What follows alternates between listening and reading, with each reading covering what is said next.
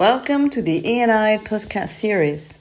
This podcast is made by the program of MSc in Entrepreneurship and Innovation at Neoma Business School in collaboration with KPMG France. In this episode, we will continue our conversation with Laetitia Audouin, who founded and served as the CEO of Clevermate in Paris.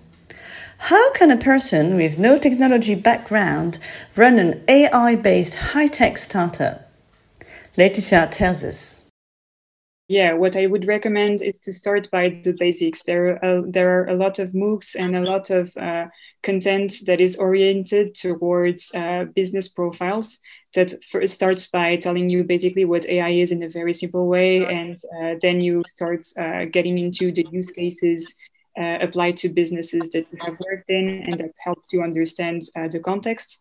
And uh, when you have started by the basics, I would recommend that you uh, start talking to people working in AI, but still still with a business profile, project managers or people using that.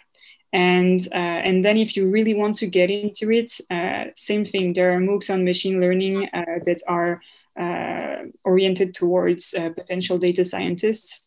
Uh, where uh, at first you don't really understand uh, what he means behind what he what he's saying, but then you just learn what you want to learn, and dig uh, as uh, as deeper as you want to go but at some point you you know enough to start talking to people okay. because don't forget that your job as a business person is to uh, if you say if you say if you're a salesperson is to understand what the problem is uh, with your with your uh, clients uh, it's to find ways to to to have business opportunities to do marketing and so yes you need to know to know about the tech but at some point in the meetings you will have a tech people a tech person with you yeah. so okay. you don't need to become an ai expert Founding a startup normally requires finding good co founders and creating a good work environment. Laetitia tells us about her experiences.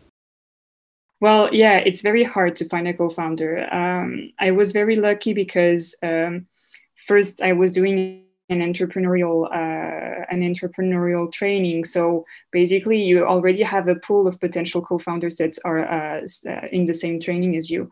So I would say I would translate that into uh, being in an entrepreneurial network uh, where you can actually access profiles that are willing to to become entrepreneurs. Um, then, what is very, very important uh, is complementarity.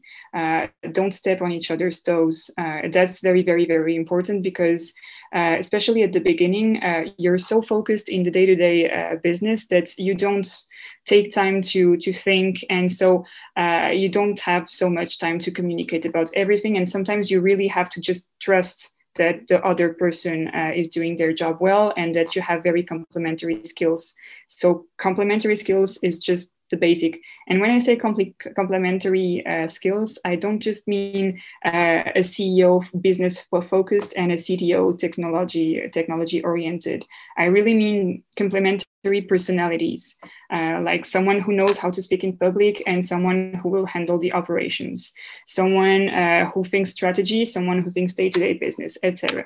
And so that's also things that uh, that's I, I, I know most entrepreneurs don't take into account at first, but are also very important. The soft skills part. Um, and then I'd say that what's very very important at the beginning is to really sit uh, and discuss the terms uh, of what you are going to do. Thank you very much. We are MSc Entrepreneurship and Innovation at Neoma Business School. We regularly host E&I The Talk, inviting entrepreneurs and managers to share their insights and experience. Please check our LinkedIn page, join us in the E&I Talk, and subscribe to our podcasts. We will continue our conversation with Laetitia in the next episode.